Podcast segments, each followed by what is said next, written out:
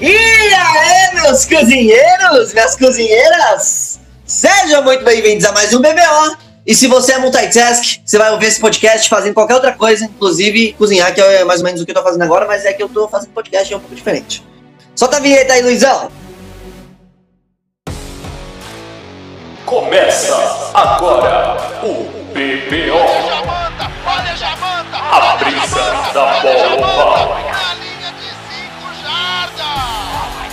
E eu sou o Luquinhas, e eu queria mandar um salve principalmente pro Luiz e pro pessoal que é nerd pra cacete, que joga RPG de mesa. Eu admiro pra caralho vocês, que vocês têm saco pra fazer tudo isso, e deve ser muito foda. Boa noite, eu sou o Greg. E puxando aí mais ou menos na linha do Luquitias, eu queria dar um salve aí a todos os jogadores de xadrez. Eu comecei a assistir aquela série lá do Netflix, aquela minissérie Gambito da Rainha, e eu tô achando mó da hora. E eu já gostava de xadrez antes, então fica aí o meu salve a todos os enxadristas. E aí galera, eu sou o Rick, líder da renomada Liga de Fantasy, da qual fazem parte participantes desse podcast. Essa semana enfrenta o vice-líder, que é o Marcelisco, então semana que vem pode deixar que a gente atualiza vocês com quem está na liderança dessa liga. Muito bem. É, eu sou o Marcelisco e eu queria mandar um salve para você que nunca deixou um high five no vácuo. Nossa, aí você, você mandou bem na sua vida. Porque deixar a raiva no vácuo e mandar um. O Josh Hart, mano, tadinho, o Josh Hart sofre com isso, hein, velho? Não sei se vocês manjam desse meme, mas Já o Josh vi. Hart é o, Sim, é o jogador lá da NBA. E, mano, ele é sempre deixado falando sozinho nos high five, mano. Tadinho dele, velho, de verdade. Eu tenho. Eu gosto muito dele, sou torcedor do Pelicans e tenho muita dó dele por isso. ai, ai, ai. Vamos te mandar uns NFL. A gente tem draft da NBA rolando agora no dia 18 de novembro. O Greg vai trazer informações aqui no meio do podcast para você receber essas informações desatualizadas, porque quando lançar já vai ter passado uns dias, já vai ter visto a informação. Mas a gente não vai deixar de noticiar aqui, porque aqui tem informação, tá? A gente vai começar com a NFL, então. A gente vai começar de Jacksonville Jaguars e Pittsburgh Steelers. E o Marcelisco vai mandar o papo sobre esse jogo. Que se você tivesse 100 mil reais, Marcelisco, você apostaria no Pittsburgh Steelers pra vitória pra ganhar 5% em cima? Putz, não.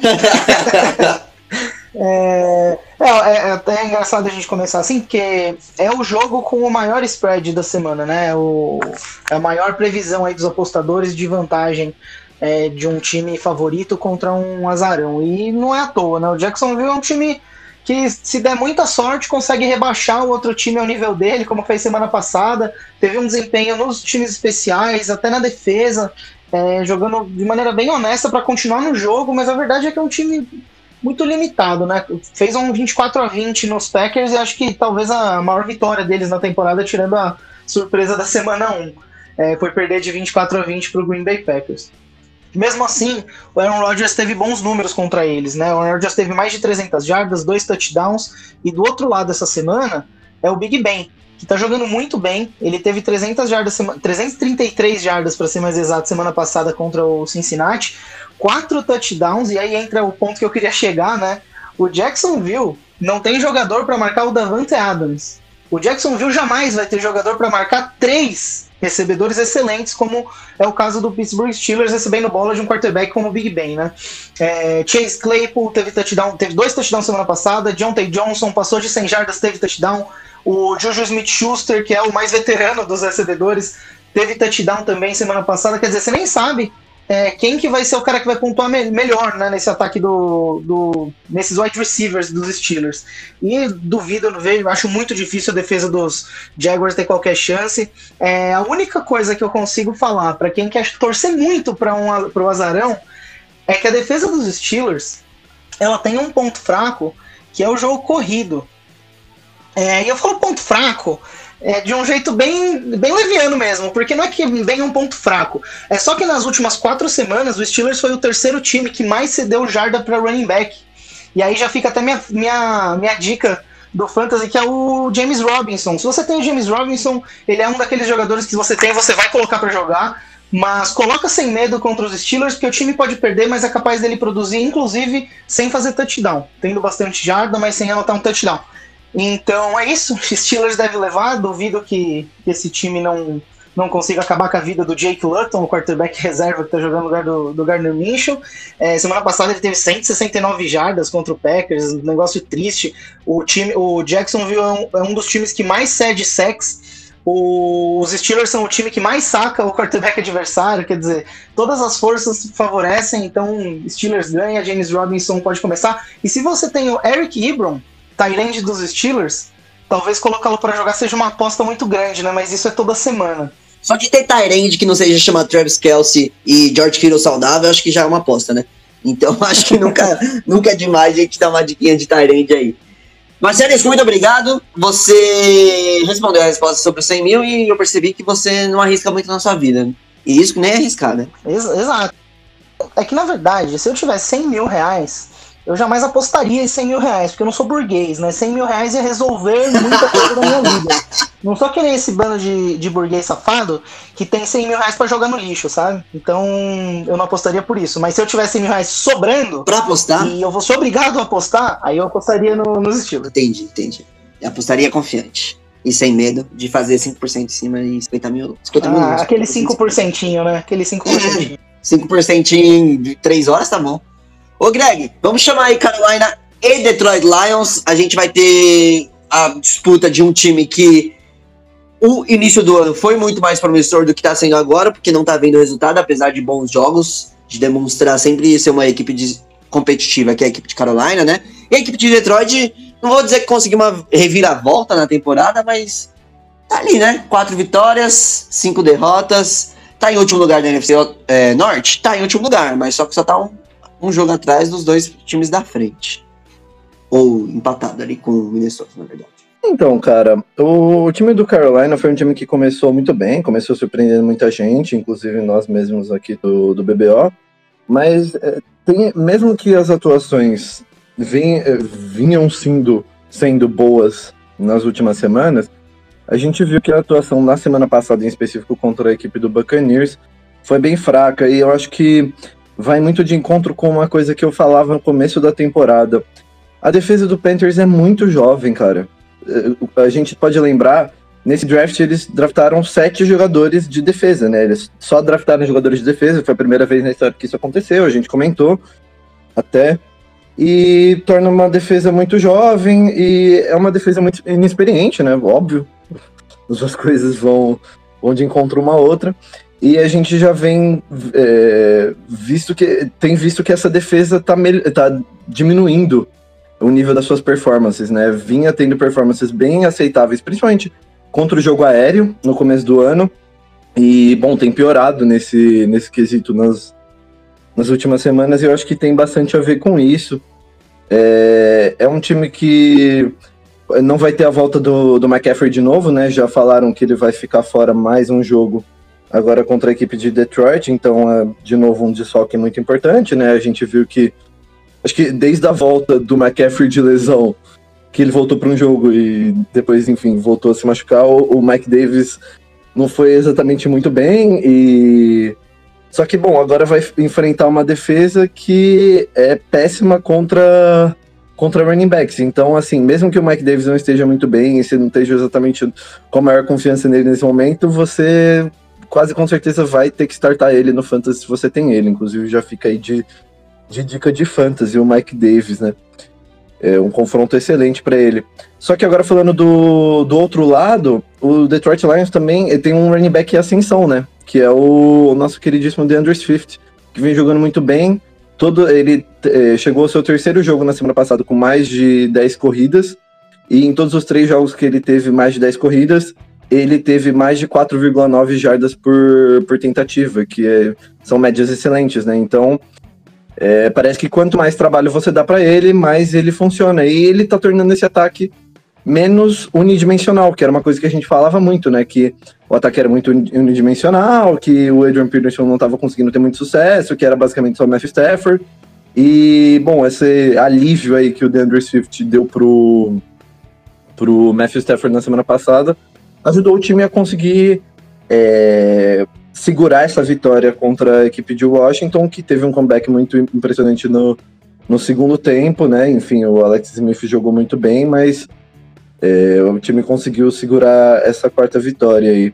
Eu acho que são dois times que são parecidos, que é, você normalmente gosta bastante dos quarterbacks, os dois quarterbacks têm jogado bem né, nessa temporada. É, tem defesas que têm é, sido bem defeituosas e que, enfim, tem deixado um pouco seus treinadores na mão. Então eu acho que pode ser um jogo interessante, exatamente por serem times parecidos. Então acho que pode ser um belo de um, sei lá, 35 a 32, tá ligado? Ou 35 a 31, enfim, tipo, 34 a 31, jogo com um placar é, mais alto, o que também ajuda bastante aos nossos jogadores de fantasy, né? Então, acho que não, não fica a dica só do Mike Davis, acho que você tem que ficar de olho também na lesão do Kenny Golladay, que ele ficou de fora na semana passada novamente. E, bom, caso ele volte, você tem que escalar ele e mesmo é, caso, é, tipo, caso ele não volte, eu acho que você pode arriscar assim, meter um Marvin Jones ali, ou quem sabe até o, o Hall, que teve recepção para touchdown na semana passada também, que tem, tem aumentado o seu número de targets aí com o Golladay fora, então também pode ser uma boa opção, exatamente porque esses ataques devem dominar as defesas nesse jogo.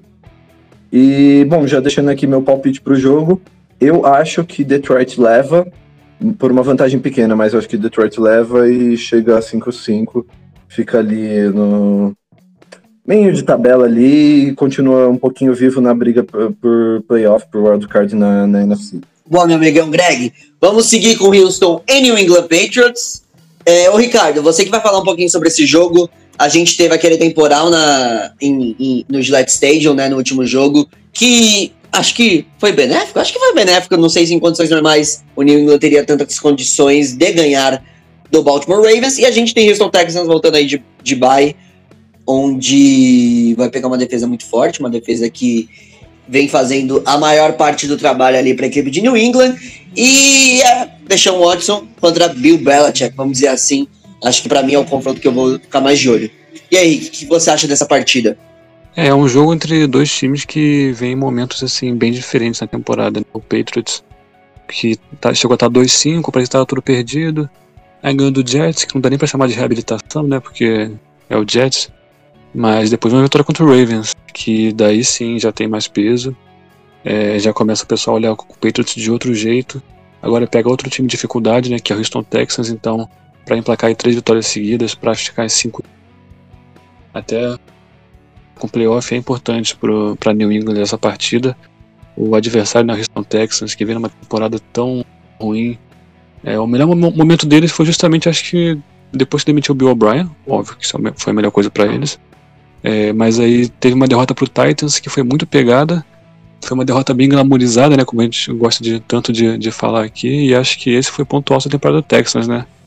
É, parecia que depois de demitir o Bill O'Brien ia, ia andar um pouco, mas assim, o time tá realmente bem perdido, tá tá sofrendo no ataque, na defesa. O Deshaun Watson até tá com bons números, mas falta peça, não tem com quem trabalhar, não tem linha ofensiva nenhuma, não tem running back, mesmo tendo trocado por um na pré-temporada, né?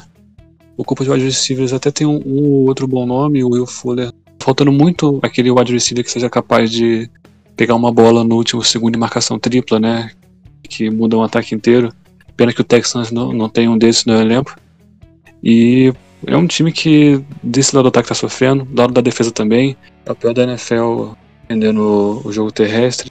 É o time que menos forçou turnovers, então assim, contra um time que corre tanto com a bola como o New England Patriots, eu acho que que o Bill Belichick ele, ele vai acabar focando muito nisso, o gameplay dele, corre a bola, o Damian Harris está funcionando muito bem, o Kenny nem se fala, é, correndo né, pelo menos. Nove touchdowns terrestres na temporada já, jogando muito bem nesse estilo, com muito option, tá funcionando o ataque de New England. Mas o problema é que não tem para quem passar a bola, né? Eu sei que ele já teve esse problema antes. Inclusive quando ele foi MVP né, em 2015, ele tinha um corpo de recebedores bem meia boca e mesmo assim ele lançou para 35 touchdowns, tem uma temporada incrível, então eu sei que ele é capaz disso. Eu sei que o, o corpo de receiver do Patriots hoje é muito pior do que ele tinha em Carolina, porque realmente o Edelman tá machucado, não, não tem mais ninguém, que o Harry tá meio baleado e também não tá jogando tudo o que ele esperava. Um monte de recebedor nada a ver, mas assim, é um cara que é competente, né? Então eu queria ver o Ken Newton funcionando mais no ar. Eu acho que ele vai funcionar bem de forma terrestre de novo. E eu acho que por causa disso, acredito que o England fica aqui no palpite. Vai levar esse jogo a defesa, apesar dos desfalques né, e dos opt-outs, está voltando a se acertar também. E acho que é o time mais, mais redondinho. V vamos ver o que, que, que, que vai sair aí. É, falando de dica de fantasy, acho que o backfield do Patriots, a gente sempre acaba fugindo dele, né? Mas dessa vez não. Dessa vez eu vou, eu vou, eu vou apostar no Damian Harris. Acho que ele tá com um momento. E ainda mais enfrentando um time que é tão frágil contra o jogo terrestre, eu acho que a melhor aposta no time do Patriots pro fantasy vai ser o Damian Harris mesmo. Pois bem, então, Rick, muito obrigado pela sua fala. A gente vai de Marcelisco, porque a gente vai de Washington LeFox e Cincinnati Bengals. O jogo que. Ô, Greg, mais cedo você havia dito que. Pô, mano, alguém tá comigo esse jogo, ninguém quer saber desse jogo, porra, caralho. Mas ó, eu, eu, eu discordo levemente, porque eu sempre quero ver o Alex Smith, eu quero que as atuações de número de jardas dele nessas últimas duas, que passaram de 700, né? Nesses últimos dois jogos que ele voltou, seja traduzido em touchdowns e principalmente uma vitória para o time de Washington, porque eu quero ver essa briga acirrada, não sei. E eu quero também que Cincinnati não tenha tantas vitórias, porque o Joe Burrow pode ser elevado a Rook of the Year a partir disso. Ô Marcelisco, fala você na verdade, então, o que, que você espera desse jogo? É, eu vou falar uma coisa para vocês. Eu, eu trago bombas aqui. Entendeu? A primeira dela Eita! é bem pessoal. Então, o, o Alex Smith, para mim, ele era desinteressante antes de se, se lesionar, ele voltou. Eu não consigo enxergar todo esse otimismo. Claro que ele teve 390 jardas semana passada, mas contra uma defesa suspeitíssima do Detroit. Então, eu não vejo com tanto otimismo. Mas aí eu queria já encaixar na. E aí é, queria lembrar que o Alex Smith é um jogador que só produziu quando o técnico fez ele produzir, né? Foi assim com o Jim Harbaugh em São Francisco e foi assim com o Andy Reid em Kansas City. Não, é, não são esses os dois técnicos dele na atualidade. É, não vejo ele tendo um desempenho muito brilhante daqui para frente. Tudo que vier de positivo é lucro. Mas, e aí eu queria chegar na segunda bomba.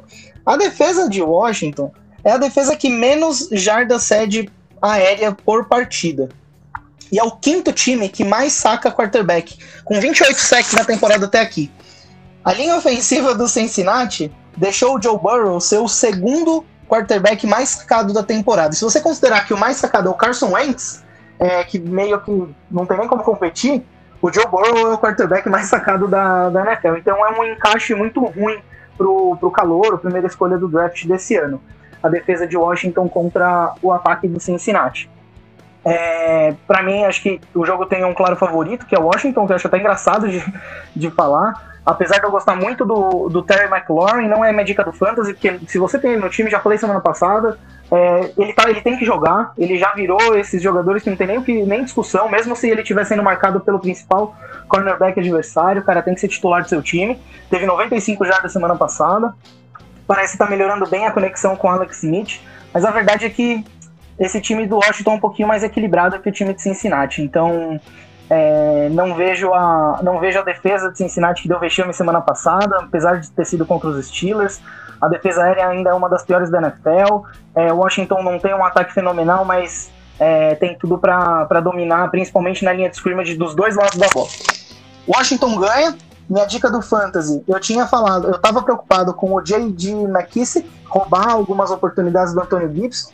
Eu tava errado, o Antônio Gibson jogou muito semana passada, teve, se não me engano, três touchdowns, é, pelo menos dois. Então, se você tem o Antônio Gibson, pode começá-lo com confiança.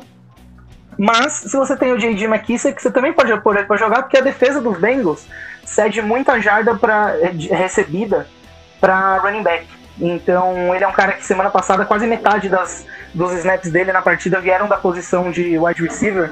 Então, vale você. Se você tiver qualquer um dos dois running backs de Washington, é, provavelmente vai ter que colocar o J.D. McKissick e o Anthony Gibson ele já deve ser um titular frequente no, no seu time. Eu concordo muito que a defesa do, do Cincinnati, principalmente no, no jogo aéreo, é muito ruim, mas eu queria deixar aqui é, uma lembrança honrosa aí pro nosso queridíssimo Jesse Bates, safety da equipe do, do Cincinnati Bengals, que é um safety muito bom e que tem jogado pelo menos a nível top 10 entre os safeties essa, nessa temporada, tem jogado de maneira excelente e ele não merece o resto da defesa que, que acompanha ele. É, até tiveram alguns comentários de que esse ano ele caiu um pouco de produção, é, porque ele surgiu no ano passado como, uma, como um excelente safety para mim, um dos melhores aí, top 10, concordo com você, e esse ano ele só não tá jogando melhor porque o resto da defesa simplesmente não permite, né? Saudade de No Atkins também ali, hein?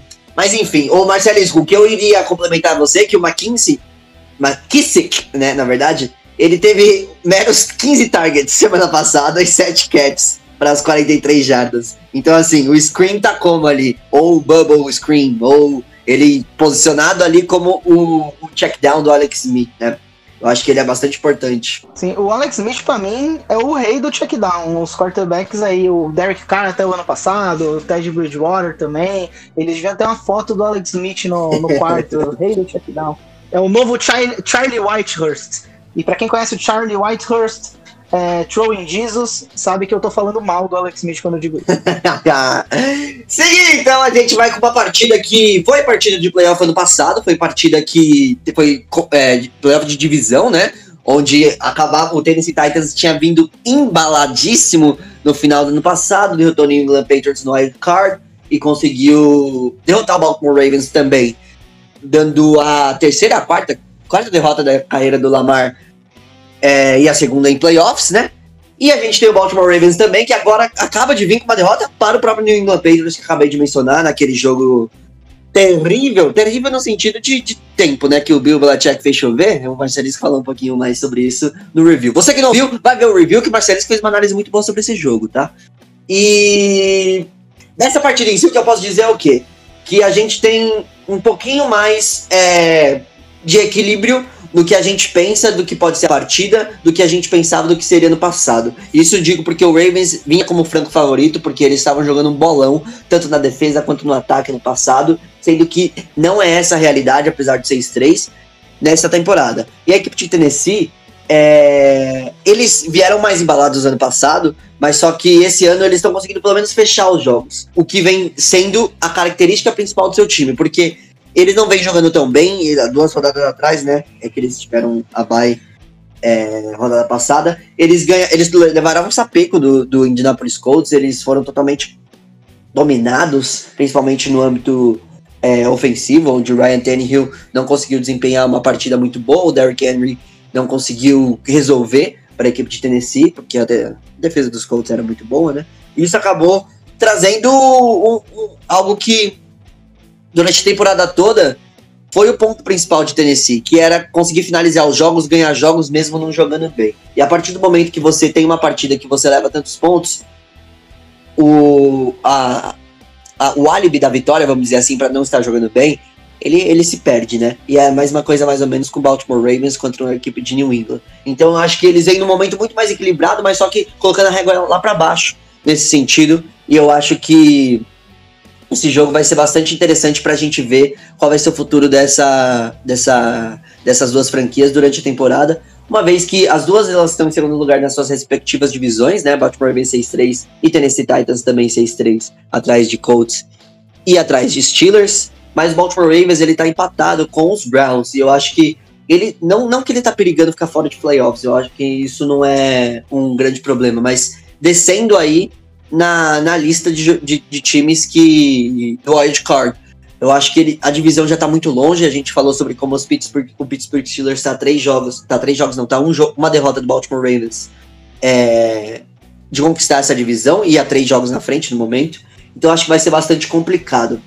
Da partida em si, o que eu tenho que falar é que ela vai ser. Eu acho que vai ser muito parecida com o que aconteceu ano passado, onde o Tennessee Titans coloca o jogo terrestre para rodar e se o jogo terrestre funcionar ou não funcionar, isso vai continuar acontecendo. Derrick Henry é uma máquina, é um tanque e vai colocar é, pressão. Pressão não, né? Mas vai colocar a força física dele e a imposição física sobre a linha defensiva de Baltimore, que sem o Calais Campbell vai sofrer. A gente sabe o quão importante o Marcelis mencionou também no, no, no preview do, do, da semana passada, quanto ele é importante para essa linha defensiva, ainda mais contra o jogo terrestre, ainda mais contra um linebacker tão físico quanto é o Derrick Henry. E eu acho que a gente precisa ver um pouquinho mais de Lamar Jackson se o Ravens quiser ganhar. O Ravens, desde que o Lamar Jackson entrou, não virou nenhum jogo que estava perdendo por mais de 10 pontos. E isso já fazem dois anos. É um time que tem que. Parece que tem que estar na frente do placar para conseguir ganhar os jogos. E se um, um, um comecinho ali, onde sendo primeira bola de Tennessee, depois não consegue pontuar e Tennessee consegue pontuar novamente, já fica no, no buraquinho que a equipe de Baltimore não consegue sair nesses últimos dois anos. Mas apesar disso, eu tenho que falar da defesa de Baltimore também, porque ela é a melhor da NFL em número de pontos cedidos. São menos de 19, né? São 18,3 pontos. E isso faz com que essa consistência do time é, na quesito vitórias, né? Mesmo a partir do momento que o Lamar não vem jogando bem, são cinco jogos seguidos com rating menos de 100, né? E vem produzindo turnovers na, no ataque, a defesa vem segurando e vem sendo pronto principal para mim do Ravens nessa temporada. Por fim, é, como qualquer jogo muito equilibrado, eu acho que ele vai ser resolvido nos detalhes e eu acho que a questão de turnover differential, então quantos turnovers a mais você produz do que você faz, vai ser o principal diferencial nessa partida também. A equipe de Tennessee é a melhor da NFL nesse quesito, com 10, mais 10. Então fez mais 10, turn- é, produziu mais 10, ah, produziu 10 turnovers a mais do que é, seu ataque cometeu, né? O seu time de especiais. E eu acho que isso pode trazer a diferença principal nesse jogo. Eu quero ir de Tennessee Titans, apesar de, de não ser o mais óbvio, né? Eu quero ver o Tennessee Titans voltando de uma bye, mais preparado desse jogo, fazendo uma partida parecida com o que fez ano passado e colocando aí a quarta derrota para o time de Baltimore na temporada, o que colocaria uma red flag aí para saber o que, que esperar dessa equipe, porque se ano passado, quando veio atropelando, parece que tinha já a equipe de- do, do Tennessee já tinha a blueprint de como parar essa equipe de Baltimore. Eu acho que a partir do momento que a equipe vem capenga, capenga não, mas não vem convencendo nesse ano, seria muito mais condizente eu dizer que a equipe de Tennessee tem mais chances. Alguém gostaria de adicionar alguma coisa sobre esse jogo? Você comentou que o time do Baltimore não é um time feito pra correr atrás do resultado, né? Você comentou a estatística do, do Lamar nessa, nessa questão? É, eu falei da questão dos 10 jogos a mais, né? 10 jogos a mais não, 10 pontos. 10 Quando ele tá perdendo a por mais, 10 é, ou mais, ele nu- nunca ganhou o jogo, né? Acho que são 8 Zero- jogos. isso, é não, 0-6, oito não, desculpa. 0-6. 6 jogos. Que são as 6 derrotas que ele tem na carreira, né? Ele perdeu uma vez lá no, no ano de calor, no playoff, equipe dos Chargers. Três, anos, três vezes ano passado. E é, menos uma vez, né? São sete derrotas na carreira. E três vezes esse ano, né? E uma vez só que ele conseguiu. Foi uma derrota que não foi essa, esses 10 pontos. Bem lembrado essa derrota aí pro Chargers, porque eu sempre, sempre você começa a reclamar aí que o Chargers é sofrido, porque é, eu fico, porra, queria muito ver a alegria do Luquinhas, eu quero ver o, o Chargers melhor. Mas o Chargers teve vitória nos playoffs há muito menos tempo do que o Tampa Bay Buccaneers. É, então amigão. daqui pra frente, daqui pra frente, quem vai glamorizar a derrota vai ser eu. Você roubou meu posto. E só a última coisa, a dica de fantasy, eu acho que o AJ Brown pode ter uma partida é, melhor do que teve a partida da semana passada, até porque pior vai ser bem difícil. E eu acho que com, com os times de bye, a gente tem times fortes de bye aí essa semana, como Buffalo, que, que você poderia estar bastante confiante em colocar um Stephon Diggs da vida, ou um Cole Beasley, que vem jogando bem nas últimas partidas. Se você tem nosso queridíssimo AJ Brown, eu acho que você tem que startar com confiança, mesmo contra essa defesa muito forte. Vamos seguir então. Já falei pra caralho, falei pra caralho desse jogo, né? A gente colocou ele como um jogo médio, que eu acho que vai ser mesmo, no sentido de, de ser uma partida bastante relevante na, na rodada, porque vai decidir bastante coisa nele AFC. Ô Marcelisco, sem mais delongas, e isso já é uma delonga, então isso é tipo um paradoxo ali que a gente coloca, porque a gente fala que sem mais delongas, né? enfim, Cleveland e Philadelphia Eagles, a gente tem uma das piores linhas ofensivas, quanto uma linha defensiva muito consistente.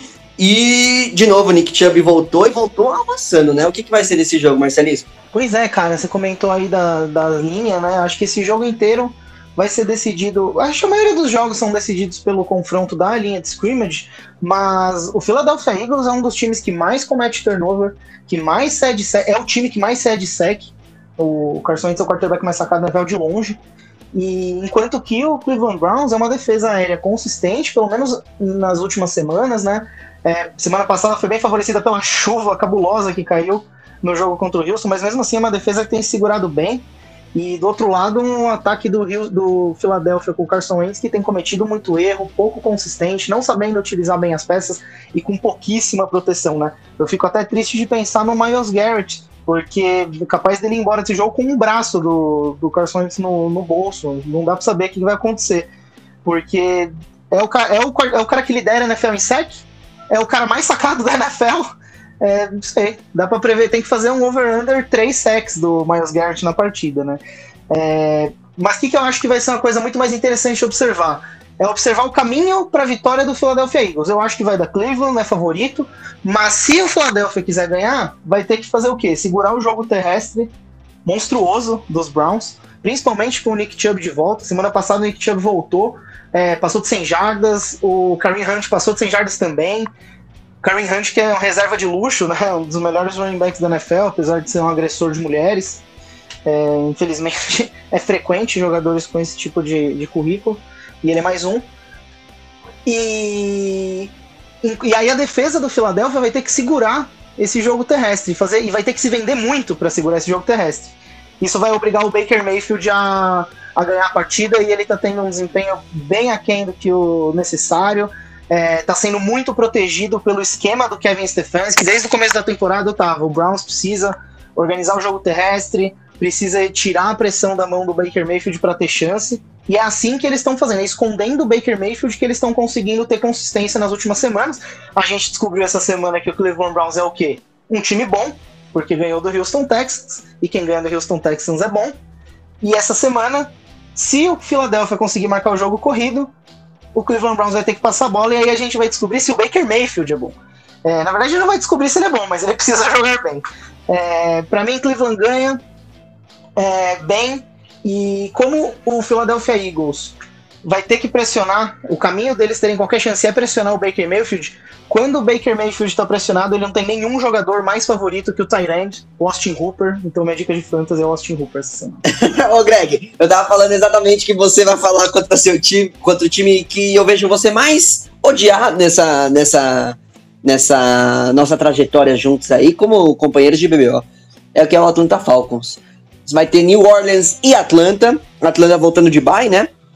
E New Orleans vindo de mais uma vitória, mas agora sem Drew Brees. O que, que você espera para essa rodada, Greg? Bom, é, primeiro para responder a, coisa do, do ódio, enfim, é que assim, eu, tirando talvez é, é bizarro falar isso, vai parecer um pouco bizarro. Talvez o maior rival do Saints all time seja o San Francisco 49ers, né? Porque eles eram nossos rivais de divisão até a, a mudança das divisões da NFL. Então, muita gente, principalmente os torcedores mais antigos de, de New Orleans, talvez o time que eles mais odeiem seja o, o San Francisco 49ers. Porém, todavia, entretanto, desde esse redesign das divisões, o principal rival do, do Saints passou a ser o Falcons. É, os estados são vizinhos, enfim, é uma rivalidade muito, muito quente. E, pô, tanto que os torcedores do Saints chamam a semana de, que a gente vai enfrentar o Falcons de Falcons Hate Week. Né? É, fica, fica, bem claro aí o, o, ódio da torcida de, de New Orleans. Mas enfim, eu acho que vai ser um jogo que vai ser bem difícil para New Orleans. O time de Atlanta melhorou nas últimas semanas, melhorou depois da, da saída do, do Dan Quinn e da, desde quando o Raheem Morris assumiu. Inclusive, fun fact aí, o Malcolm Jenkins, safety do, do New Orleans Saints, ele é primo do Raheem Morris, treinador do Falcons. E eu não fazia a menor ideia disso, acho que ninguém mais fazia. E, e, enfim, acho que o time do Falcons vem melhorando bastante, então pode fazer um jogo bem difícil para a equipe de New Orleans, que é, acho que é, é, meio óbvio, né? Se o Breeze não tivesse lesionado, chegaria para essa partida muito mais como favorito do que está nesse momento. É, não tem muito nem como questionar isso. Mas a defesa de New Orleans tem melhorado bastante as suas atuações nas últimas semanas. Foi uma defesa que começou muito criticada, principalmente a defesa contra o jogo aéreo. Estava muito mal nas primeiras semanas, sofrendo demais com faltas e é, no jogo contra o Raiders a gente viu, né, que foi prime time, enfim, a gente perdeu lá pro Raiders fazendo sei lá quantas mil é, defensive pass interference, mas enfim, a defesa melhorou bastante de, de nível. Até na semana passada, quando o Marshawn Lattimore saiu machucado no meio do jogo, o Patrick Robinson entrou e foi muito importante no, no final do jogo contra a equipe de São Francisco. E a defesa como um todo foi é, fundamental para o Saints conseguir segurar aquela vitória, né? E eu acho que vai ser mais ou menos esse, esse o caso dessa semana. Se o Saints quiser ganhar essa partida, não vai ser uma partida que a gente vai poder depender do, do James Winston. É, não, é, não tem como você depender tanto do James Winston, não tem como você colocar, simplesmente dar a bola na mão dele e falar resolve aí. Isso não existe, é, a gente sabe muito bem. E então essa defesa vai ter que aparecer.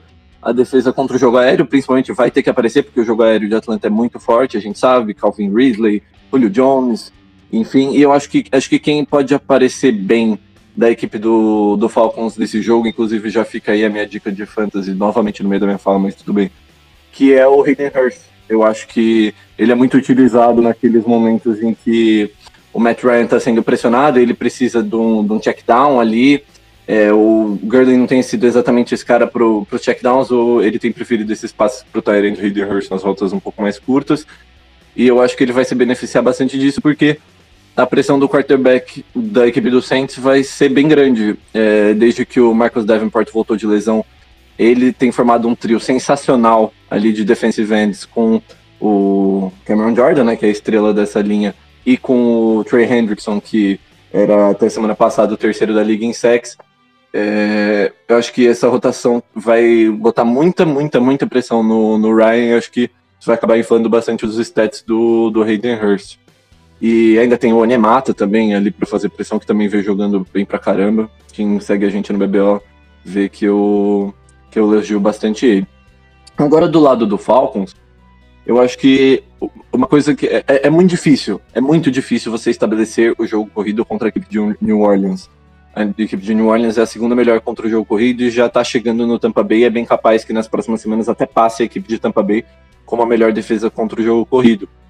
E o Falcons vai precisar conseguir pelo menos estabelecer um pouco o jogo corrido desde o começo do jogo, tanto com o Todd Gurley quanto com os change of pace backs, tanto o Ollison quanto o Brian Hill, enfim, eles precisam ter é, papéis importantes, principalmente no começo do jogo, pro, pro Falcons fazer mais ou menos o que o San Francisco 49ers fez na semana passada, né? O 49ers não correu tanto com a bola contra o Saints, mas eles passaram de. É, eles usaram muitas rotas curtas para passes curtos, é, que fizeram com que as campanhas no começo do jogo fossem longas e deixassem o ataque do Saints fora do campo. E foi uma coisa que ajudou bastante eles no começo do jogo, até a manterem a vantagem até ali perto do, do intervalo. Então acho que isso vai ser muito importante para o Falcons, já que o jogo de passes curtos do Falcons não é tão bom assim quanto o do 49ers. Então acho que é, é, fundamental que eles consigam estabelecer o jogo corrido.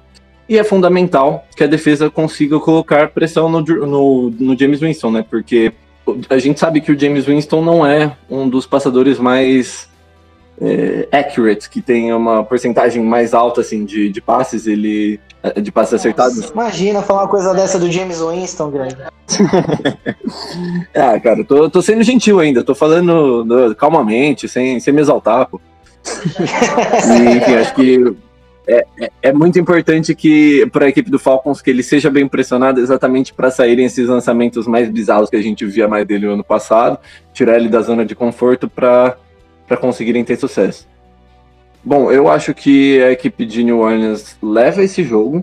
Eu aposto isso assim, com um pé e três quartos atrás, porque eu sei da importância do Breeze para esse time, mas eu acho que principalmente a, melhora do momento defensivo da equipe de New Orleans vai ajudar demais nisso. E acho que a defesa vai ser protagonista nesse jogo.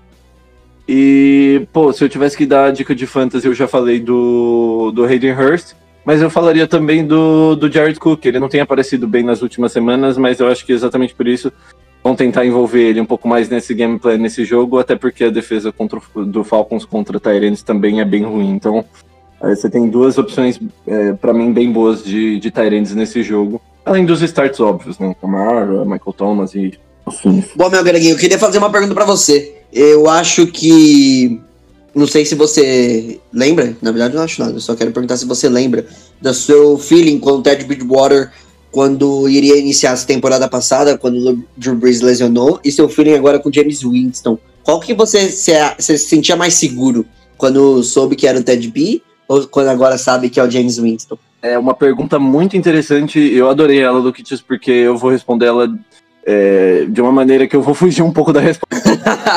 é que agora, depois, é muito mais fácil você lembrar, porque você falar até de pi, vamos dizer assim, porque, porra, foram cinco vitórias, né? Mas continue aí, Greg. Bom, Kitius, é, eu vou responder a sua pergunta meio sem responder essa pergunta, mas você vai entender, eu acho que você vai entender. Eu, nessa análise entre o Teddy Bridgewater e o James Winston, eles como quarterbacks, eu confiava mais no Teddy Bridgewater do que eu confio hoje no James Winston. Exatamente por eu achar ele um cara mais seguro. E é mais fácil montar um game plan para um cara mais seguro do que para um cara que gosta de arriscar mais como o James Winston.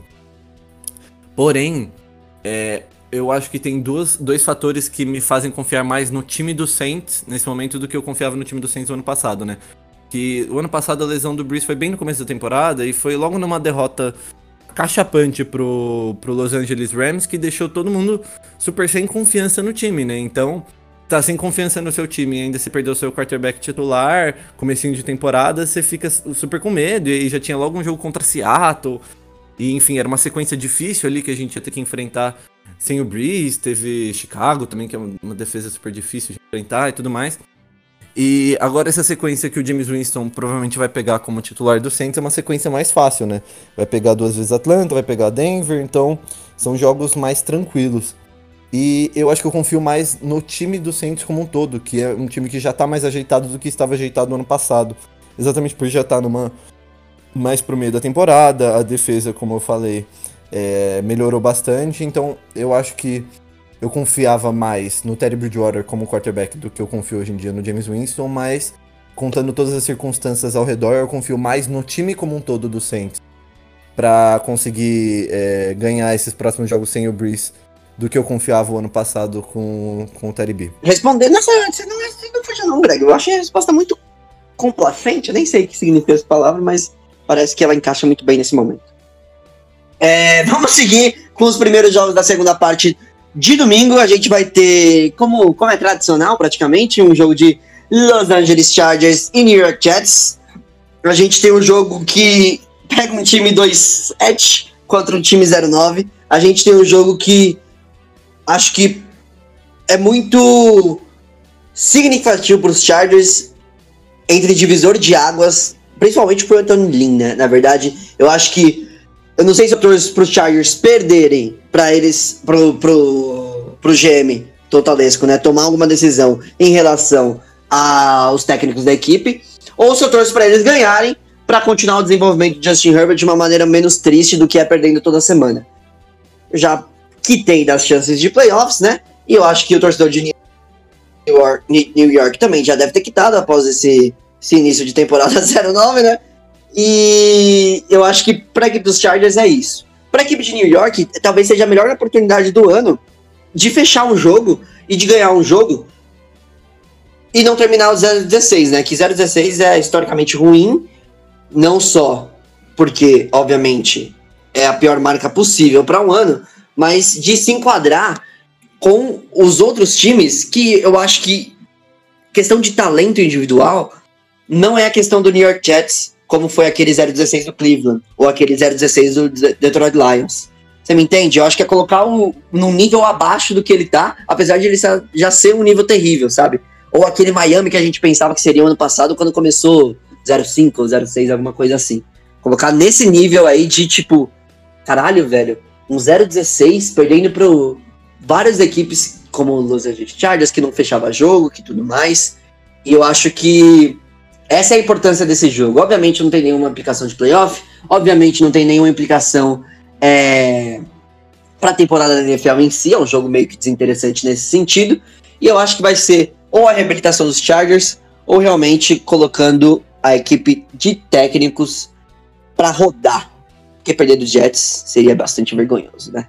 Sem mais delongas, acho que esse jogo não, não tem muito o que falar mesmo. Vai ser Joe Flacco contra Justin Herbert. Eu acho que a equipe dos Chargers tem muito mais condições no ataque principalmente, de mostrar uma, uma performance suficiente, uma performance que faça 25 pontos, 27 pontos, como vem sendo essas outras semanas que não pegaram o time de Miami, né?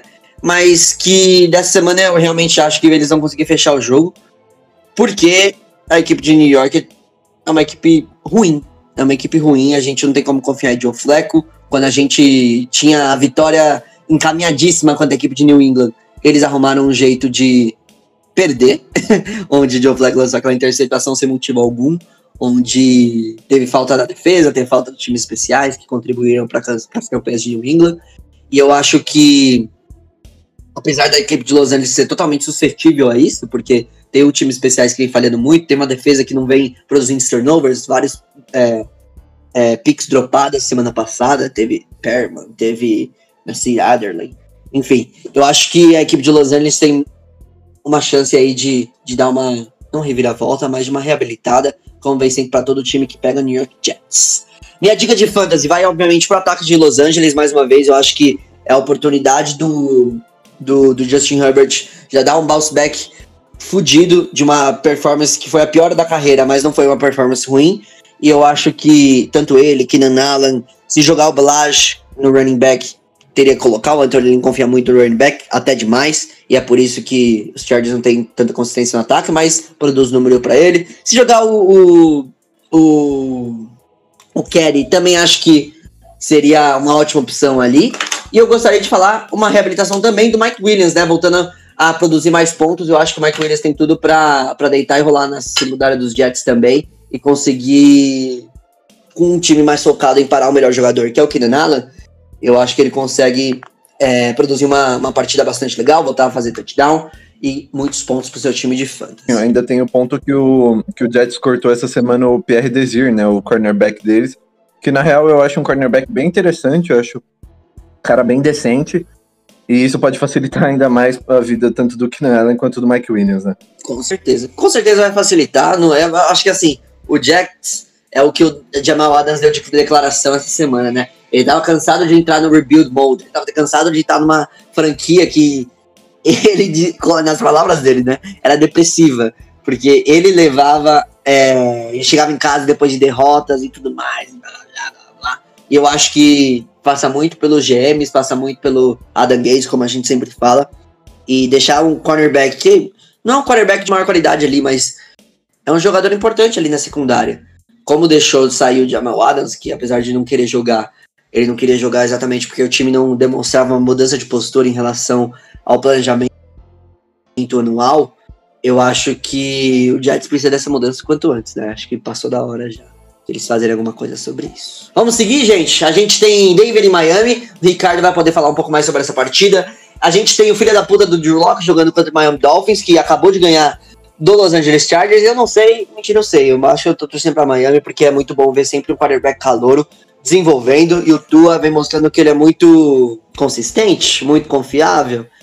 E teve aquela frase dele lá, né? É, eu pensei que a NFL seria mais difícil. E pegando Chargers e, e Denver Broncos, acho que. Não tô gostando desse seu tom, não, viu? Ô Rico, o que, que, você acha desse jogo aí? O que você acha que vai acontecer? É um confronto interessante porque eu acho que até que são times que tinham expectativas semelhantes no começo da temporada. De ter um quarterback jovem aí, é, né? O que o Miami tinha o Tua para entrar, que está no primeiro ano, o Denver com o Drew Locke no segundo ano, que é um time que faltam peças ainda, que tem muitos jogadores jovens, mas que tem alguns bons nomes e que dava para ver quem sabe fazer uma graça, chegar ali 8-8 e tal, mas a verdade é que o Miami está muito acima disso e o Denver está muito abaixo, né?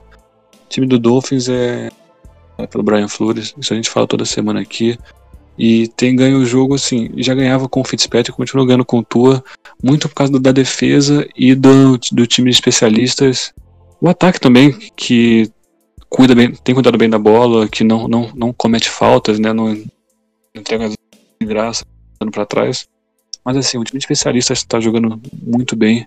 A defesa tem tem se jogado bem também, sido segura é uma puta defesa, não impede que o adversário fique avançando bastante o campo, mas força muito turnover, então assim, Miami é o quarto time que mais força turnover, é o quarto time com melhor turnover de, é, com saldo de turnover, né? Então é um time é um time sólido, tem sido sólido, ao contrário do, de Denver que se esperava muito da, da, defesa que tem bons nomes e o Vic Fangio é uma grande ofensiva, mas assim não tem dado certo. Sei que tá, tá meio baleada a defesa, mas mesmo assim se esperava mais da defesa de Denver. É, o ataque muito, muito mal. O Drew Locke realmente é uma pena, porque se esperava muito que ele desse aquele salto do segundo ano. Ele mostrou um bom braço, mostrou alguns quando era calouro, mas realmente agora ele na temporada está com só 7 touchdowns para 10 receptações. Mais da metade dos jogos até agora ele teve um rating abaixo de 60. Então, assim, realmente muito ruim. O ataque do Denver não tá andando, a defesa está cedendo demais. Miami é um time que chega mais redondinho, chega mais pronto e, assim, realmente chega, chega também num momento melhor, né? A defesa está cedendo só 20 pontos por jogo, que está top 5 na, na, NFL nesse quesito. E então, assim, eu acredito numa vitória do Miami Dolphins. E também, é, falando do lado da dica de fantasy, o Denver Broncos é o time que mais é, te, cometeu turnovers. O ataque do Denver tá dando a bola. Por causa do Drew Locke. Jeff Driscoll também não ajudou tanto, né? Então acho que eu falei muito que a defesa e o time de especialistas é tem sido boa parte da, da razão dos do ganhando. Eu vou colocar como dica de fantasy a defesa, né? Defesa barra especialistas do Miami Dolphins para essa semana. E curioso para ver também o Tua, né? Mas acho que pro fantasy ainda precisa que ele solte um pouco mais o braço, mas ele tá bem seguro. Tá um game manager de luxo, né? Pego na, ali na, na escolha 5 e até agora tá com um rate de 105 na temporada, não lançou nenhuma interceptação ainda, tá assim, não é o, o, principal motivo da vitória dos Dolphins até aqui, mas com certeza ele tá ajudando o time. Atrapalhando, como o Drew tá fazendo, ele realmente não está. E Rick, aproveitando que você já tá falando aí, que você já terminou de falar sobre esse jogo, continua também, porque o próximo jogo da lista é seu também. A gente tem Minnesota e Dallas Cowboys, a gente tem o Dallas voltando de bye, Minnesota embaladíssimo aí com quatro vitórias seguidas, Adam Thielen produzindo como nunca, o como nunca não, né? Ele é sempre, foi sempre bem consistente, principalmente em pontuação, né? Ele tem nove touchdowns nessa temporada. O Kirk Cousins, depois de primeira vitória em Monday Night, e Dalvin Cook sem Dalvin Cook, né? É, é um time que. É um jogo que, na verdade, a gente não tem como não, não dizer que o Minnesota chega favorito, né?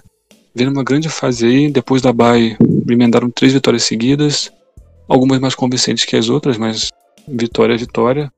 O o Dalvin Cook, apesar de ter jogado mal contra o Bears na semana passada, ele vem numa temporada excelente e ele é o grande Vikings, o nome ressurgimento do Minnesota Vikings e com certeza é, o plano daqui para frente, a temporada inteira e nesse jogo especificamente também é dar a bola na mão do Dalvin Cook, tá tendo a melhor temporada da carreira dele, tá carregando a bola também 22 vezes por jogo e tá com quase 150 jardas de scrimmage por jogo nessa corrida e recepção. E com, com ele andando fica fácil pro Kirk Cousins andar, porque ele tem boas armas. O, o Adam Thielen com o Justin Jefferson armam uma excelente dupla de wide receivers. Gostando muito da temporada do Justin Jefferson até aqui, gostando até porque eu tenho ele no Fantasy, né? E daí ele tem me ajudado bastante. Mas assim, é um ataque que com o Davin Cook funcionando, o jogo aéreo funciona mais fácil. A linha ofensiva que também estava jogando meio mal antes da baia, não sei que a baia, vocês tomaram aquela aguinha do intervalo do que o Michael Jordan dá pra, pra galera no Space Jam, mas assim, voltou jogando melhor, revigorou esse ataque. A defesa que também estava com dificuldade. É, jogou bem contra Green Bay, jogou bem contra contra Chicago agora e tem bons nomes, apesar de ter alguns buracos, né, de jogadores que acabaram saindo na pré-temporada, mas é, o Harrison Smith está voltando a jogar bem, tá tá encontrando o melhor futebol dele, ele que é um grande safety, então assim, é um time que eu fico cada vez mais confortável em confiar, esse time de Minnesota. Enquanto, por outro lado, né, o Dallas Cowboys, cara, ele temporada muito ruim, né, tá ali bem nivelado com o resto dos times da, da divisão deles, na mais pura mediocridade. Mediocridade ainda é média, né? Eles estão realmente fracos todos da divisão e o Dallas não é diferente. Pelo menos a, defesa voltou a. começou a jogar bem e, então tem algo para para construir a, a, partir daí, né, com o Everson Griffin, com o Acho que a defesa do, do Cowboys começou a colocar o time mais próximo no jogo, pelo menos, para não ficar apanhando tanto e tomando 40 50 toda toda a rodada, né? E tomar 40 50 com o deck, pelo menos o, o Cowboys conseguia ainda fazer 30 40 e ficar com o jogo próximo, mas depois que o deck machucou, era só porrada. E agora, quem sabe isso melhora, o Andy Dalton tá, tá voltando, então acho que isso já é um grande passo pro Dallas, né? Tá colocando os quarterbacks que você nunca tinha ouvido falar até ontem, de repente tá começando o jogo pro Cowboys. Mas é, ainda não tô tão confiante nesse time. Acho que 2-7 fala bem o que estão jogando nessa, nessa temporada. Acho que o ataque pode sim se beneficiar da volta do Andy Dalton, mas assim, o Ezekiel Elliott ele precisa aparecer mais no jogo. Sei que é difícil porque a linha ofensiva tem ficado muito baleada não consegue jogar todos os titulares nunca. E muito da, da produção do Ezekiel Elliott e do Dak Prescott nos últimos anos vinha da linha ofensiva de Dallas, sempre está entre as melhores da NFL. Mas o, o Elliott ainda é um grande running back, a gente sabe que não é só a linha ofensiva que fazia ele, ele então cara, ele precisa estar mais envolvido e se a bola não passar por ele, se não tá o Zeke, Dallas não vai conseguir vencer de ninguém. Muito menos o Dak Prescott. Então, é, a defesa tem que continuar jogando bem. O, tem que dar a bola pro Ezekiel Elliott. A linha ofensiva tem que fazer um mínimo por ele. E se tudo isso der certo, acho que pode dar jogo sim, mas eu vejo o Vikings entrando bem favorito nessa partida. Apesar que falando agora também da minha dica de fantasy, eu apostaria no, no, no Sid Lamb. É, ele estava com uma conexão muito boa no, com o Andy Dalton no, nos poucos jogos que o Andy Dalton ficou ali no lugar do deck antes dele sair machucado também. O Vikings é, é o time que mais se deu touchdown para wide receivers até agora no ano, né? Já foram 16, então é realmente muita coisa. Eu acho que o Sid Lamb tem tudo para ter uma boa partida contra a endzone contra o Minnesota Vikings. Agora, então, para finalizar o último horário, último horário não, o último jogo do segundo horário agora da tarde, a gente tem uma equipe, um jogo muito interessante, de duas equipes que vem muito bem esse ano. A gente tem um jogo entre Indianapolis Colts e Green Bay Packers, o Packers que vem 7-2, líder da, AFC, da NFC, né? E o Indianapolis Colts, que é líder da sua divisão, vem com um 6-3 bastante consistente, com o Philip Rivers jogando melhor depois da bye, apesar da. Quem que mencionou que ele tentou fazer um, um, um teco? Acho que. Caralho, tô, tô perdido aqui, nem sei quem foi que mencionou, enfim, não tem por que a gente falar isso. E é um jogo muito interessante, principalmente porque vai trazer uma defesa de Indianapolis que vem sendo muito consistente contra o jogo terrestre e também gerando muito turnover a partir do jogo aéreo, contra uma equipe de Green Bay que é completa no quesito ofensivo, que tem poderio de ataque tanto no ar, com Aaron Rodgers e seus receivers, principalmente Davante Adams, mas Marquez Valdez-Scantling, enquanto ele não dropa, ele joga muito bem. E Aaron Jones, obviamente, no, no jogo terrestre, que abre espaços ali, deixa o, o Aaron Rodgers trabalhando bem em play action também, e é muito importante para a consistência ofensiva desse time. Do outro lado, o ataque de Indianapolis Colts, que é um ataque muito consistente, principalmente porque eles conseguem ótimas posições de campo a partir dos times especiais, conseguem ótimas posições de campo a partir da sua defesa gerando turnovers, e tem um kicker que é muito confiável, que é o Rodrigo Blankenship, que vem sendo sensacional essa temporada, e muitos dos pontos do Indianapolis Colts vem sendo produzido por ele, que ele tem sido um dos kickers mais importantes da NFL neste ano. Ô, Greg, você também tem um pouco para falar sobre esse jogo. Eu queria te chamar porque eu não sei o que esperar em questão de resultado. Eu acho que vai ser um jogo muito competitivo. O Green Bay vem de uma partida contra o Jacksonville que não convenceu tanto, apesar de todo time bom ter uma partida ruimzinha durante o ano. E a equipe de Indianapolis vem preparadíssima depois de uma bye, né? Depois de uma bye, não, depois de, de, de um jogo que eles ganharam com bastante confiança. Cara, uma coisa que eu acho que é interessante de, de se ver nesse jogo é que assim, que tem um ataque excelente, mas que tem uma defesa que tem muitos problemas, principalmente no jogo corrido. Contra um time de, de Indianápolis que tem uma defesa muito boa, em basicamente todas as partes, e tem um ataque que é ok, mas que é melhor no jogo terrestre e pior no jogo aéreo. Então, é, eu acho que vai ser um confronto muito, muito, muito interessante. E assim, como você falou da questão do palpite, acho que eu vou usar aqui a desculpa que eu tenho essa semana que o Igor não está com nós, então eu vou poder babar um pouquinho o ovo do Colts, sem que ele saiba que eu estou babando o ovo do Colts, porque é, ele nunca me nunca me deixaria quieto, me zoaria eternamente se, eu, se ele ouvisse que eu tô que eu tô elogiando a equipe de Indianápolis, né? Então eu vou aproveitar aqui que ele não está presente e vou elogiar a equipe de Indianápolis e eu vou falar que eu acho que eles que levam essa partida. Acho que o, o time de Green Bay teve muitos problemas contra defesas é, mais difíceis, e isso ficou principalmente evidente naquele jogo contra Tampa Bay, né? E que é uma defesa excepcional. E eu acho que talvez a defesa é, é bem capaz, inclusive, que a defesa do, do Indianapolis tenha mais ou menos esse mesmo efeito no time do Aaron Rodgers. Eles têm até uma volta de lesão que deve ocorrer, que é bem importante, que é a do Alan Lazard, mas eu acho que isso não vai fazer tanta diferença é, nesse sentido. E eu acho que quem vai fazer mais a diferença, inclusive fica aí a minha dica de fantasy, é escale todos os running backs do Colts que não se chamam Jonathan Taylor. E aí você vai perguntar para mim, nossa, mas você vai falar para eu escalar o Jordan Wilkins e o Naheem Hines e não o Jonathan Taylor? Sim. Você acha que eles dois. eu- acho que os dois são mais talentosos que o Jonathan Taylor? Não. Mas eu acho que eles estão em melhor fase que o Jonathan Taylor, e eu acho que nesse momento o Frank Reich con- confia mais nos dois do que confia no Taylor. Porque tem diminuído o número de snaps dele, a porcentagem de snaps dele, é, basicamente todas as semanas aí. né, nessas últimas pelo menos três semanas. Ele tem sofrido com fumbles, que era um problema que ele tinha desde o college.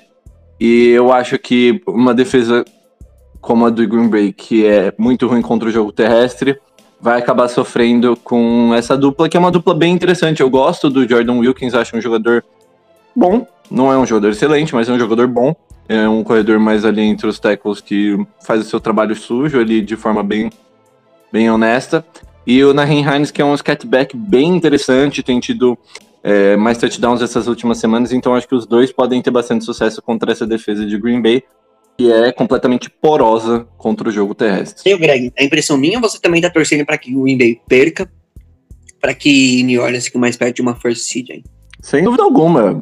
É, nem, nem escondo isso, porque realmente é uma das coisas que eu estou mais interessado nesse confronto. Ver a equipe de Green Bay caindo, é, perdendo mais um jogo e deixando o Saints possivelmente líder, como líder isolado ali pela, pela seed 1 da NFC. Mas eu acho que a minha análise vai mais é, pelo, pelo contexto mesmo. Eu acho que o Green Bay tem dificuldade contra, defesa, contra defesas mais difíceis teve dificuldade contra a defesa de Jacksonville na semana passada, né? É, como o Marcelisco bem falou. E eu acho que isso mostra, fala mais sobre o próprio Packers do que fala sobre o, o Jaguars, né? Então eu acho que é uma, vai- eles vão ter bastante dificuldade contra essa defesa do Colts. E se a defesa do Colts estiver inspirada, eu acho que eles acabam levando a partida assim. Aaron Rodgers lançando interceptação, é isso que eu quero ver. E minha dica de fantasy eu acho que fica mais de na- uma, inclusive. Mais de uma? É, é, é, é o que eu tenho a impressão, que ele sempre que lança uma, ele lança mais que uma. Uhum. Mas minha dica de fantasy, eu acho que ela vai bem em direção a que você mencionou, Greg. Não só da questão do jogo terrestre, mas também na questão de. É também jogo terrestre no final das contas, né? Mas só que de red zone target e red zone é, é, weapon, no final das contas, que é tipo Trey Burton. Eu acho que ele vai ter oportunidades ali. Como você bem mencionou, a defesa dos Packers é bem porosa. Eu acho que ele seria uma boa option ali para colocar de flex se você não tem muita confiança em outros jogadores, porque ele pode causar tanto pelo jogo terrestre quanto receber uma bolinha ali na red zone para touchdown. O Felipe Rivers adora aquele touchdownzinho para tight end, né? Pois bem, vamos seguir então. A gente vai seguir com Monday, ah, Sunday Night, já é pular o Monday Night, né? E a gente vai ter um jogo. Deixa eu trazer isso de novo, né? Melhor. Vamos seguir então, a gente vai seguir com o nosso queridíssimo Sunday Night Football. A gente tem uma partida que é uma reedição do, do, do jogo da, da, da temporada já, porque é sobre rivais de divisão. A gente tá falando sobre Kansas City Chiefs e Las Vegas Raiders. Las Vegas Raiders e Kansas City Chiefs, né? Na verdade. E a gente vai ter o único time que derrotou a equipe de Kansas City, conseguiu tirar o Mahomes de campo por um tempinho e fazer com que a equipe de Las Vegas e fazer com que a equipe de Kansas City não produzisse mais pontos do que seu próprio time, que foi a equipe de, de Las Vegas, que vem aplicando aquele old school football que a gente mencionou no preview, no review da semana passada, que é offensive line, os gigantes abrindo, abrindo buraco, running back, a gente tem Booker, a gente tem Jacobs, que estão correndo muito bem e Derek Carr só administrando e conseguindo resolver a parada quando tá precisando. Ô, ô Greg, o que, que você acha que, que você tem pra falar sobre esse jogo? Que se o Las Vegas Raiders realmente swiparem, swiparem não, limparem, varrerem o Kansas City Chiefs, vai ser uma coisa bastante interessante a gente ver aí, que eles podem vir muito forte pros playoffs. Olha, eu, assim, como uma pessoa que gosta do equilíbrio na liga acima de tudo, obviamente tirando o Saints, né? É, eu gostaria muito de ver uma segunda vitória do Raiders, sim.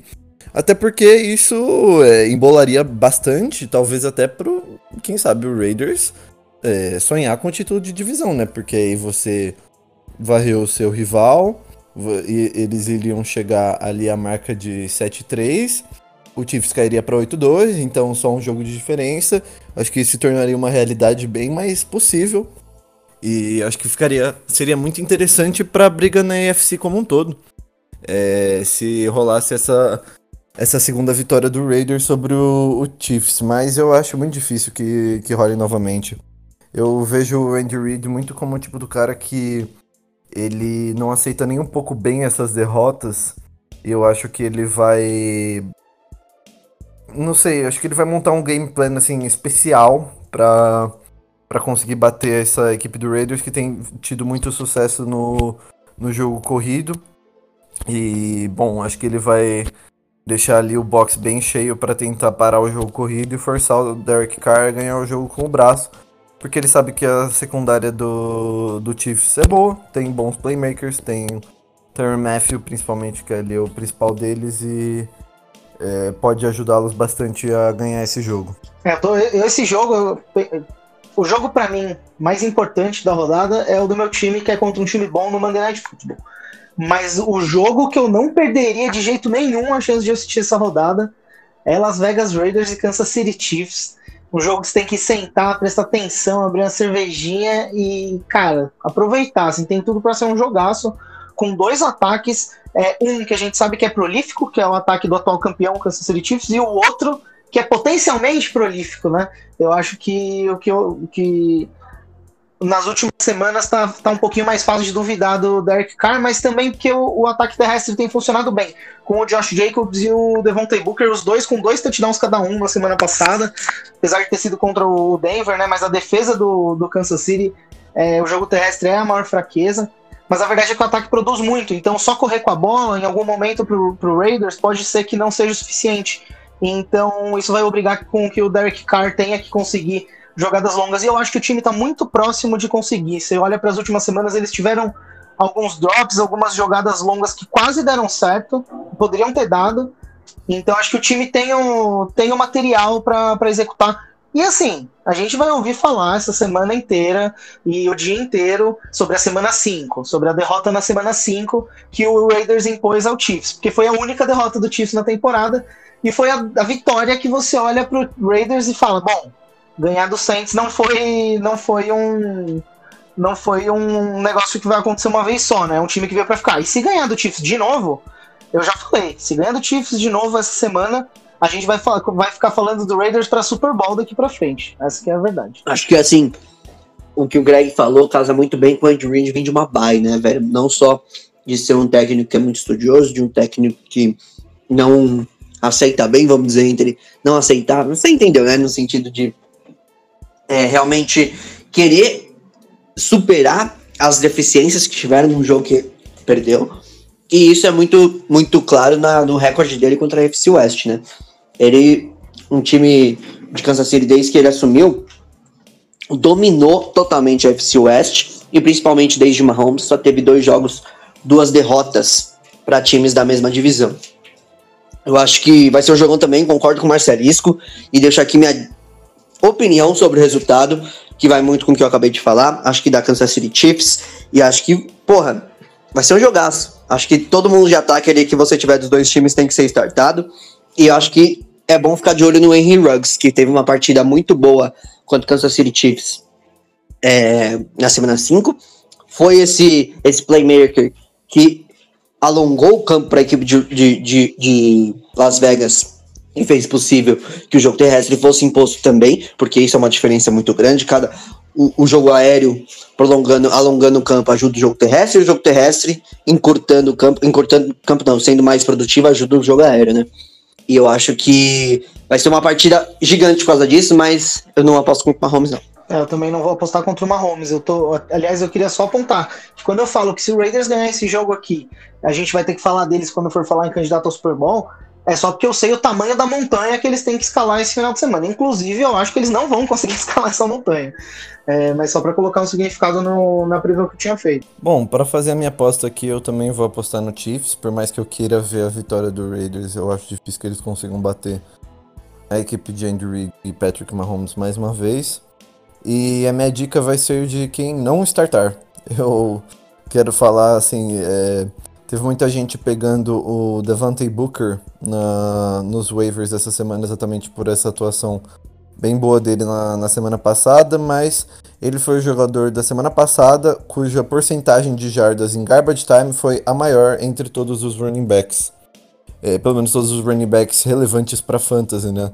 Então, é, essas jardas e essa produção, enfim, tiveram muito a ver com o script do jogo, que era um script que o, o Raiders abriu muito no começo e foi basicamente controlando o jogo depois e ele teve muitas tentativas exatamente por causa disso.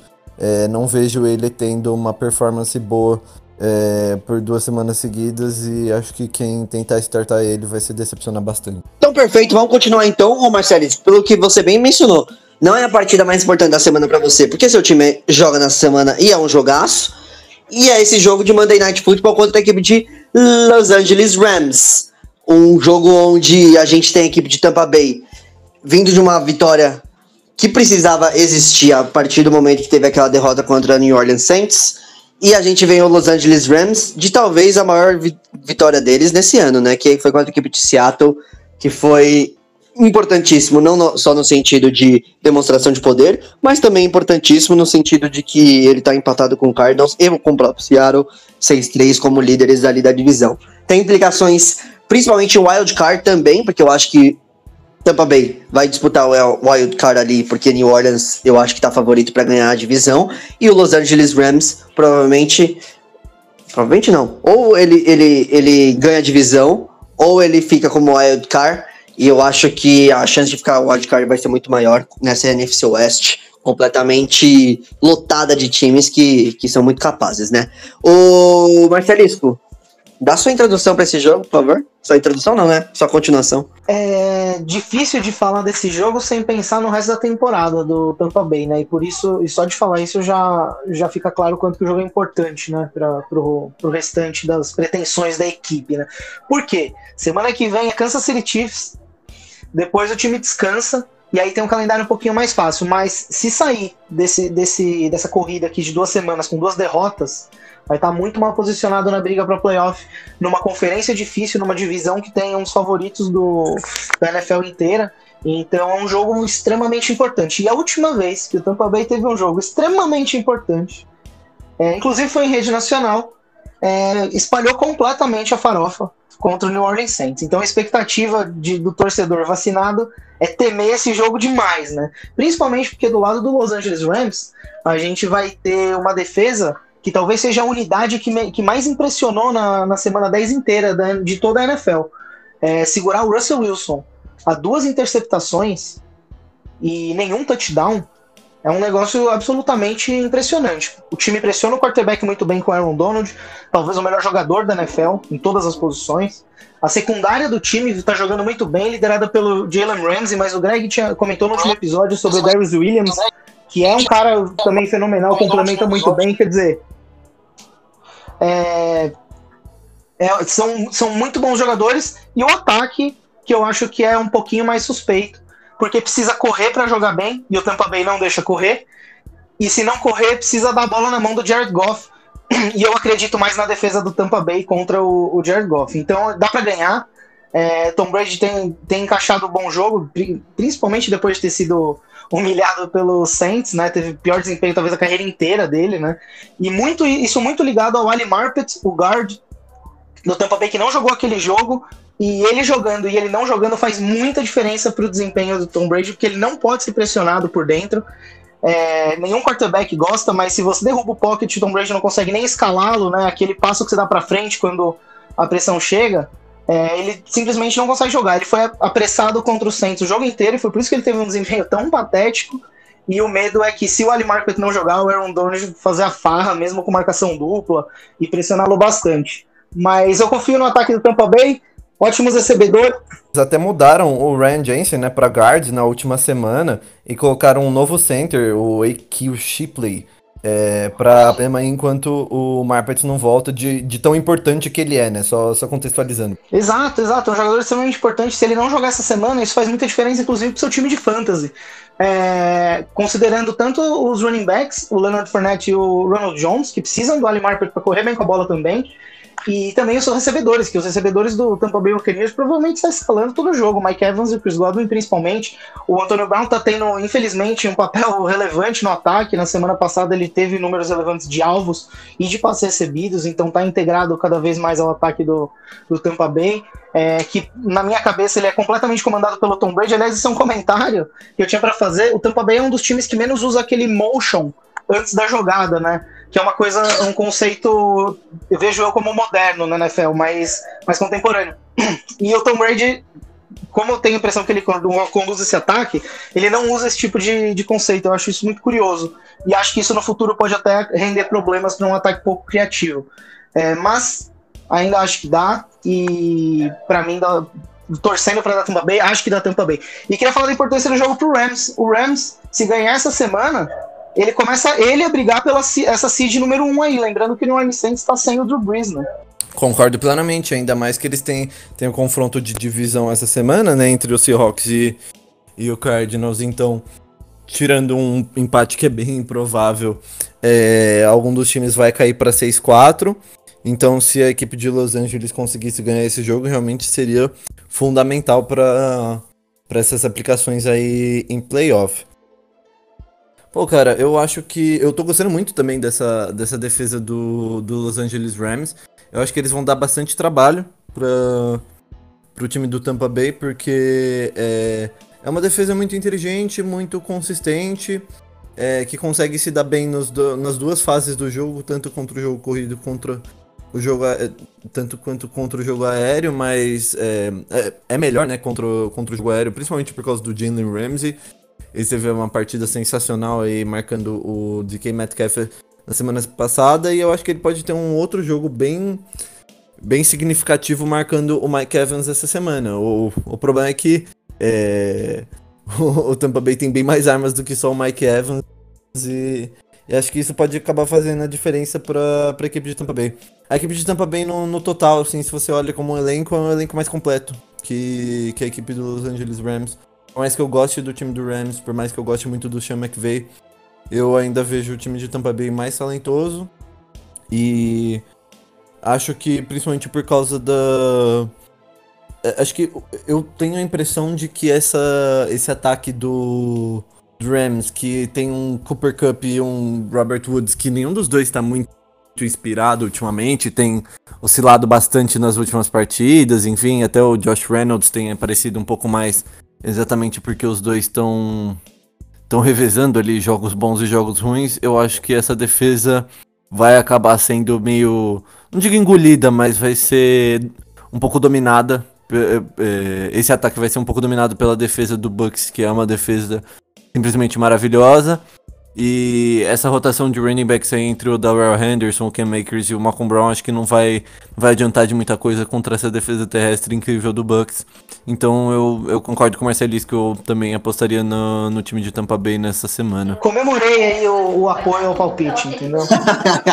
já que vocês dois já deram sua opinião sobre o resultado dos jogos, eu vou de Tampa Bay também, exatamente pelos motivos que vocês colocaram. Acho que não porque vocês me convenceram, tá bom? Mas porque já era o que eu tava pensando. Exatamente, depende do jogo terrestre totalmente esse ataque, não confio em Jared Goff.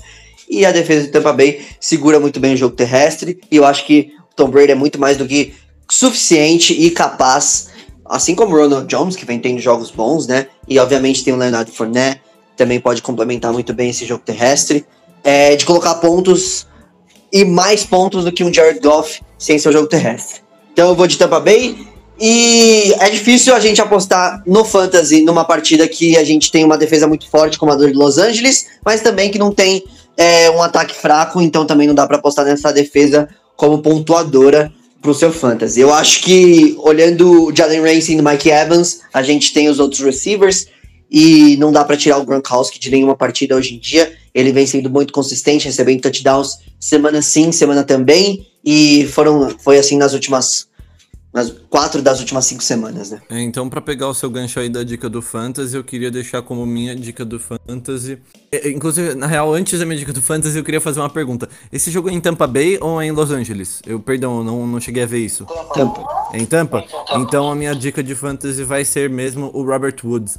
Eu vi uma estatística essa semana que é muito interessante, é? que o Robert Woods, ele tem desempenhos melhores quando ele joga fora de casa do que quando ele joga em casa. Ele, só, ele já teve, se eu não me engano, cinco touchdowns em jogos fora de casa nessa temporada e apenas um em jogos em casa.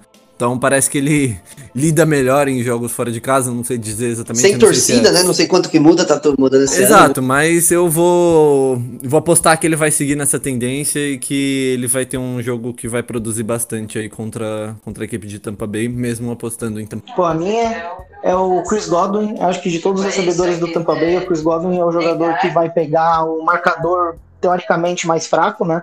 O Troy Hill deve marcar ele no slot, então acho que Chris Godwin do, do Tampa Bay deve produzir mais.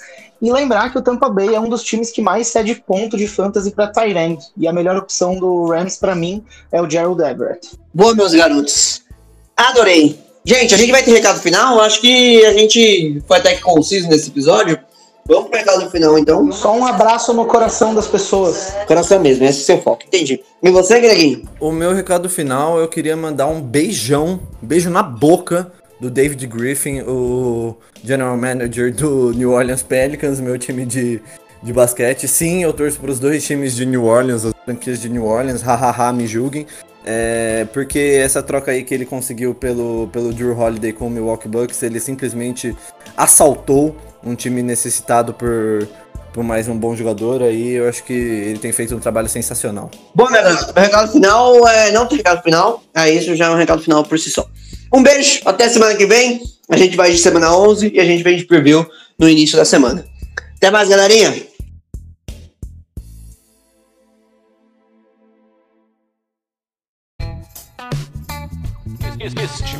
Podcast foi editado por Luiz Gonzalez. Soluções em áudio e vídeo.